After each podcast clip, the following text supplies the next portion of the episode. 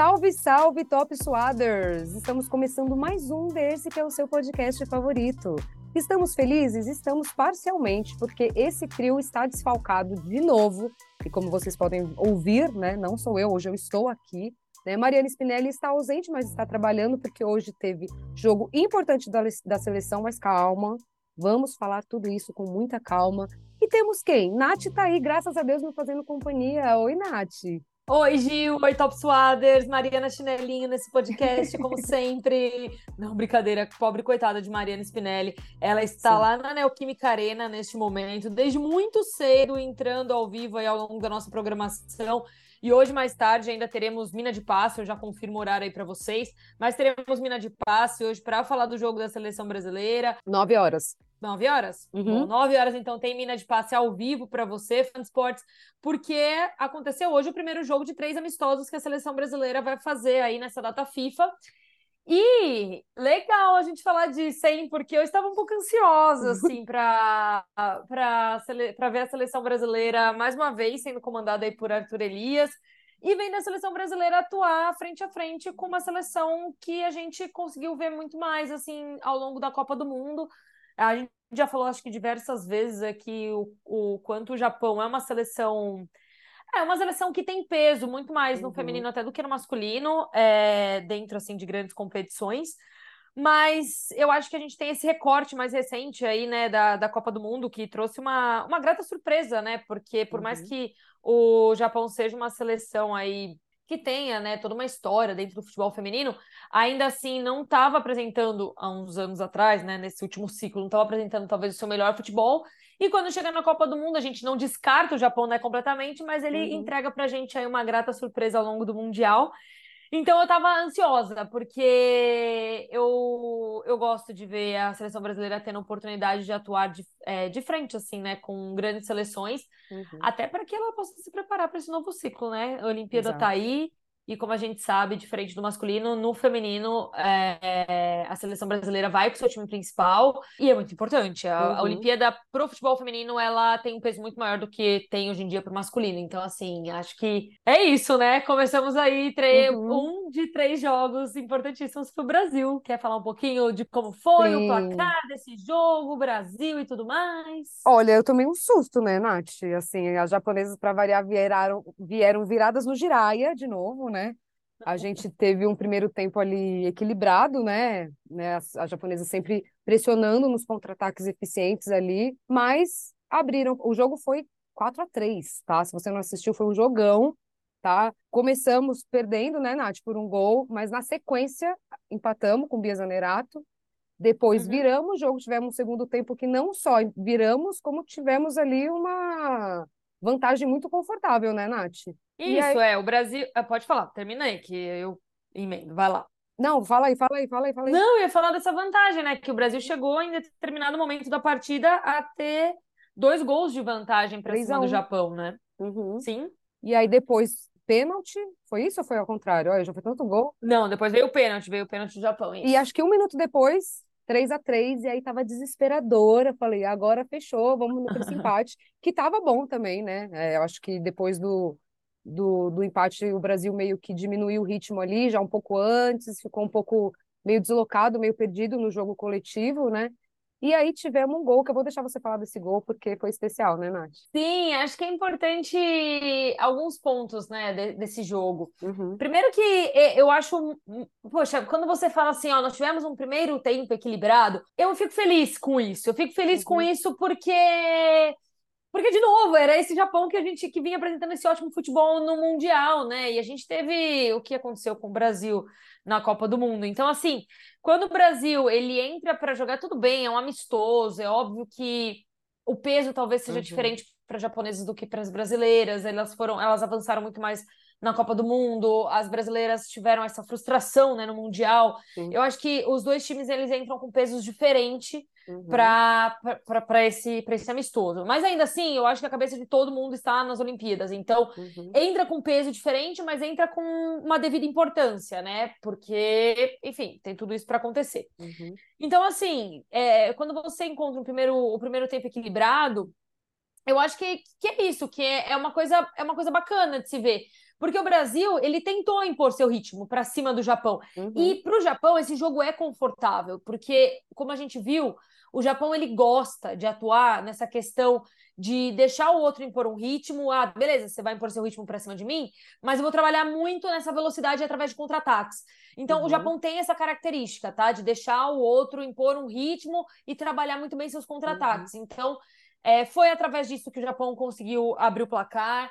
E nós temos também aí essa eficiência do Brasil dentro desse primeiro tempo, até por estar impondo o jogo desse Sim. empate. Então vai para o intervalo 1 a 1 e, e vai para o intervalo igual, igual. Então a gente uhum. vê ali é, essa evolução do Brasil para o segundo tempo. Porque uhum. no segundo tempo, o Brasil vira e aí constrói essa, essa vantagem confortável. E quando constrói essa vantagem, aí o que me preocupa, o Brasil vira o jogo, volta com sangue nos olhos, vira uhum. o jogo, faz dois gols ali no, no intervalo de dois minutos, esse jogo passa a ser 3 a 1 e aí o Brasil se sente mais confortável da partida. Então dá uma uhum. relaxada, dá uma segurada na partida. Sim. Por quê? Porque já tá ali com dois de vantagem, meu, segura um pouco. Gordura no placar, de boa. Gordura no placar. Só que Marta assim, entrando. É, aí tem as substituições uhum. e tudo mais. Só que a grande questão é que, é, para mim, a grande questão nisso tudo é que é o início do segundo tempo. A gente tá falando o quê?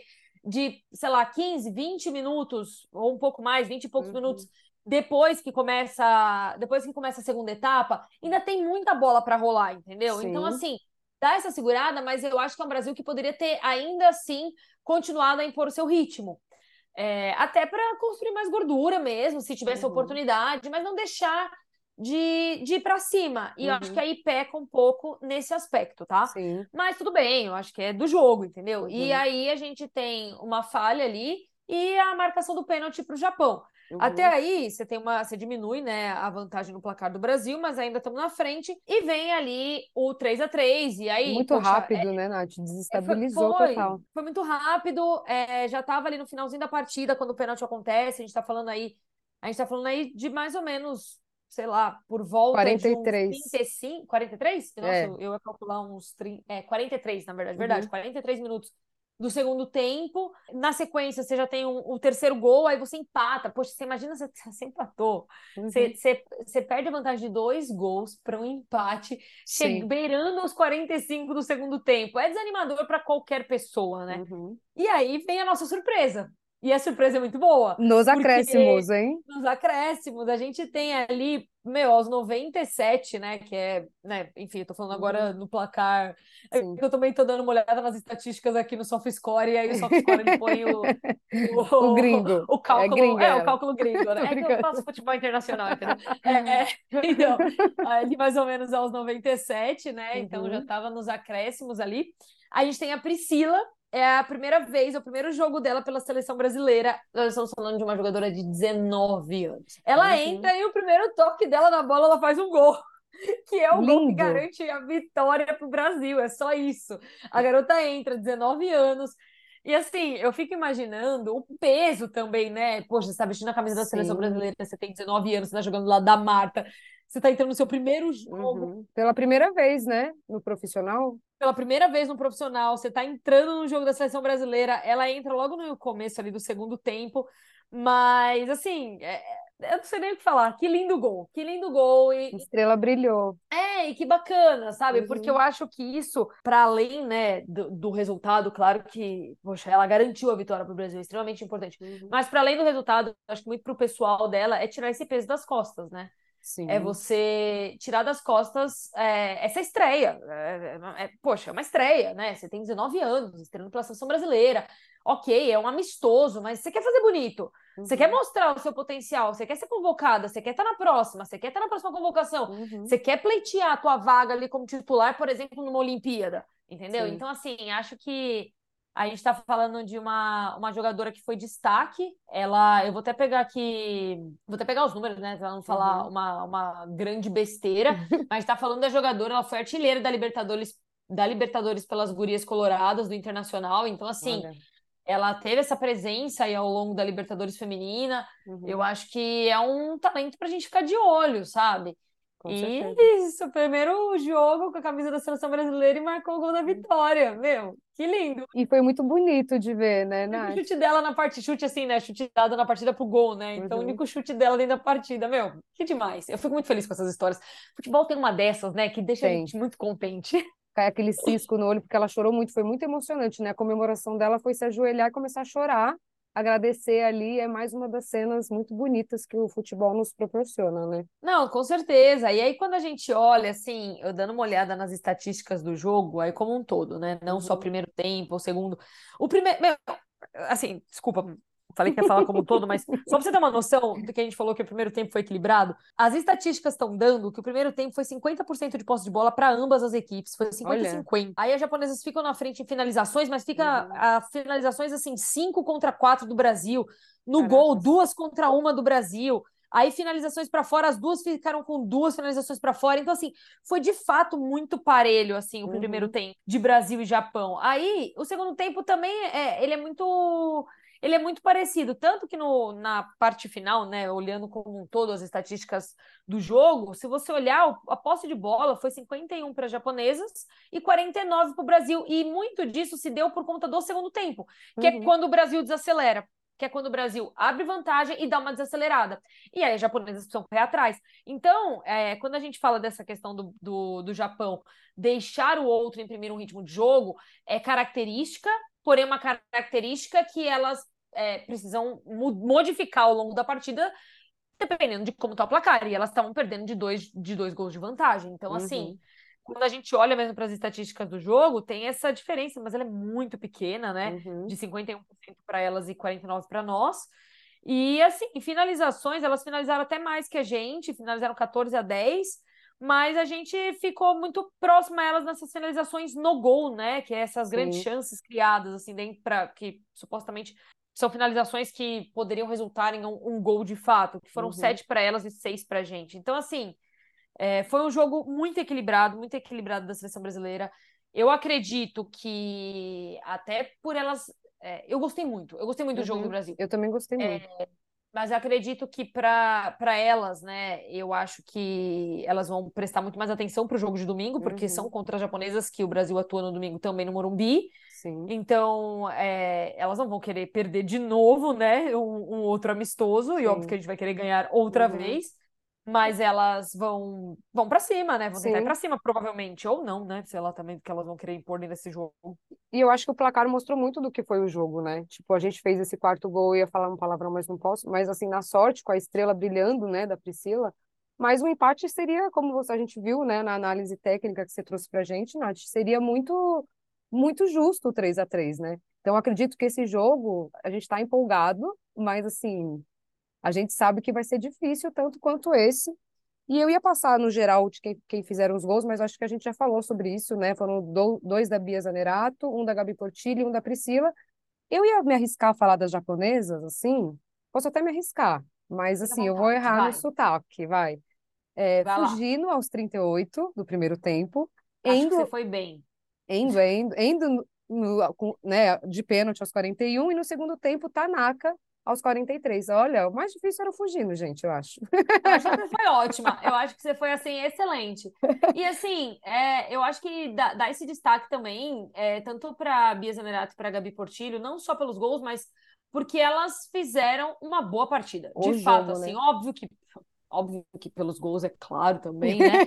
mas elas fizeram é, mas elas fizeram uma boa partida. Então, acho que, que, que vale, né, esse destaque uhum. para elas assim, acho que vale o o Arthur dar, dar uma olhada e, e entender, né, como que foi uhum. construído esses, esses... O primeiro, o primeiro gol, enfim, eu acho que é muito característica da seleção japonesa, mas entender como que, como que elas conseguiram infiltrar nesse Brasil, se foi falta de atenção das uhum. brasileiras, se precisa de algum ajuste mesmo, Sim. ou elas que deram essa relaxada mesmo. Uhum. Então, acho uhum. que vale ele entender isso para a próxima partida. Sim. Mas, de um modo geral, assim, para mim, eu acho que foi um, um, jogo, um jogo muito bom da seleção brasileira. Um uhum. jogo que ah, que deixa a gente contente, né? Sim. Eu acho que é isso, o Arthur tá chegando agora, né? A gente tá falando que da segunda. É que, é que a primeira, o primeiro, a primeira convocação dele, que hum. logo depois já foi um jogo, foi meio confuso, porque ele assumiu no dia Sim. que ele já convocou, foi meio bizarro, tá? Mas acho que a segunda, ou agora a terceira convocação dele, eu tô meio perdida. Posso estar tá falando besteira, mas enfim, É, eu acho que é início de trabalho, é um Sim. trabalho que pode ser muito promissor. O Arthur é um grande técnico Uhum. e vamos lá, né? Vamos analisar e Sim. ficar vendo o que acontece aí com É. essa seleção brasileira. Ah, tem mais uma coisa que eu queria falar. Gil, se você Hum. quiser completar do jogo, mas Nem- pode eu, falar aí. eu ia só falar do- da questão do calor, né? Eu acho que fica essa, esse aprendizado para os dois lados, né? Você falou que eles não vão querer perder o segundo jogo, e o Brasil também tem a chance de olhar e pensar, né, o que que aconteceu, mas eu acho que o calor, Nath, por mais que a seleção brasileira sofra, né, com esses horários que a gente até falou no episódio passado, sobre esses horários ótimos, E hoje né? estava quente aqui em São Paulo? Meu, teve várias paradas para hidratação, né? E imagina para as japonesas, gente. Então, acho que a gente tem que usar isso a nosso favor, se der.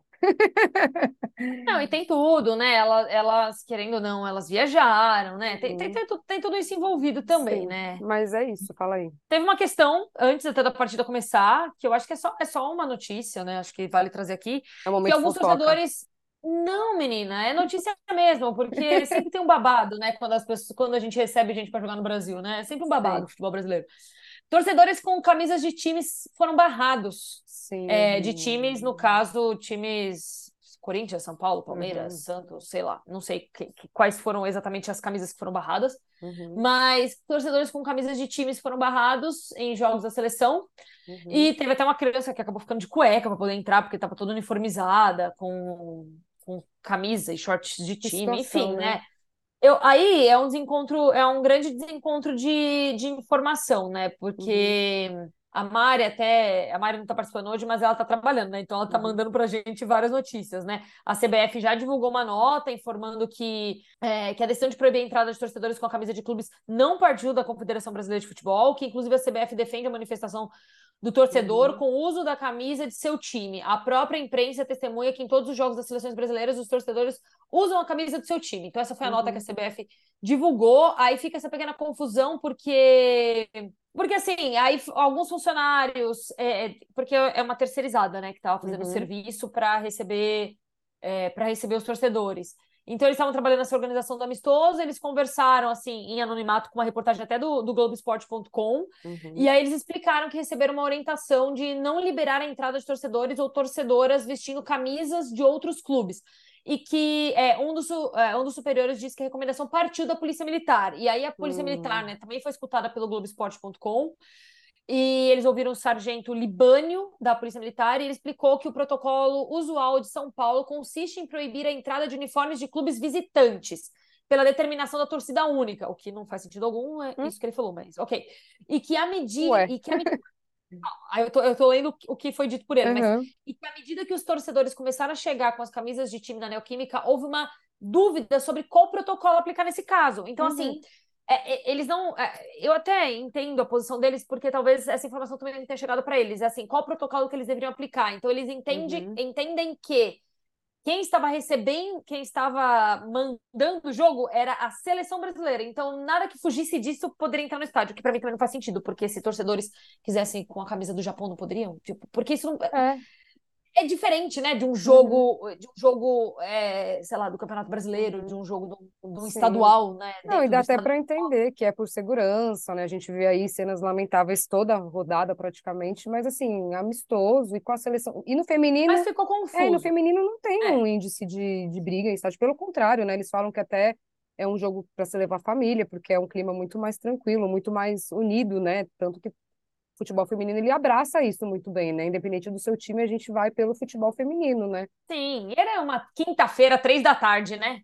É, dá para entender, mas dá para organizar também, né, gente? É, aí ficou essa confusão, aí eles chegaram no acordo até antes mesmo da partida começar, tá? Que aí, enfim, foi liberada a entrada, né, dos torcedores com as camisas que eles acabaram indo pro estádio. Uhum. Uma pequena confusão, assim, que, bom, é, da onde partiu, quem decidiu, quem liberou depois. Eu acho que isso pouco importa. Eu acho que a grande questão aqui é que, de novo, a gente peca na, numa falha de comunicação, numa falta Sim. de organização em cima de um evento que a gente está recebendo. É, a gente está, por mais que não tenha sido algo né, estabelecido ou falado pela CBF, a gente está novamente aqui, né? É, é um evento de responsabilidade da CBF. Então, é a Uhum. CBF que precisa organizar e entender e alinhar todas as, para mim, as pontas soltas, né? Sim. É, porque é muito fácil depois falar, ah, não foi a gente. Então, é, tudo bem, não foi vocês, mas alguém precisava ter instruído para como que responsabilizar, fosse né? ter feito a organização dentro desse evento. Mas, enfim, Uhum. né? É, chovendo molhado. Uhum. É, mas era isso. Era só trazer também essa, essa notícia, essa Informação. aí. É, e fica a dica, E- quem for no Morumbi, né? Não sei como vai estar, mas vamos evitar, né, gente? Ah, mas, mas aí lá eu acho que vai estar de boa, né? Porque depois acabou sendo liberada, então acho que É. vai, vai rolar. Não, isso daí vai, vai dar certo. Pode ir cinco camisas do time. Vai com uma regatinha por baixo, assim. Embaixo, é, gente. É, tipo, vai com uma regatinha só pra, tipo assim, garantir, Se entendeu? der Porque errado, vai dar tudo, né? certo. Se der errado, não fala que eu não te avisei, entendeu? Exato, exato. Mas é isso. O jogo no domingo é 11 da manhã. E aí depois a gente volta com mais informações. Não, peraí, porque o outro jogo já é logo na sequência, né? Deixa eu. Eu tô muito louca? Não, ó, teste de domingo. quando são os É compromissos. domingo? Não, domingo, mas e o terceiro? Brasil e Nicarágua. Brasil versus Nicarágua. É, menina. É tudo jornalismo real, gente. Ai, gente, eu sou péssima com datas. Me perdoem, gente.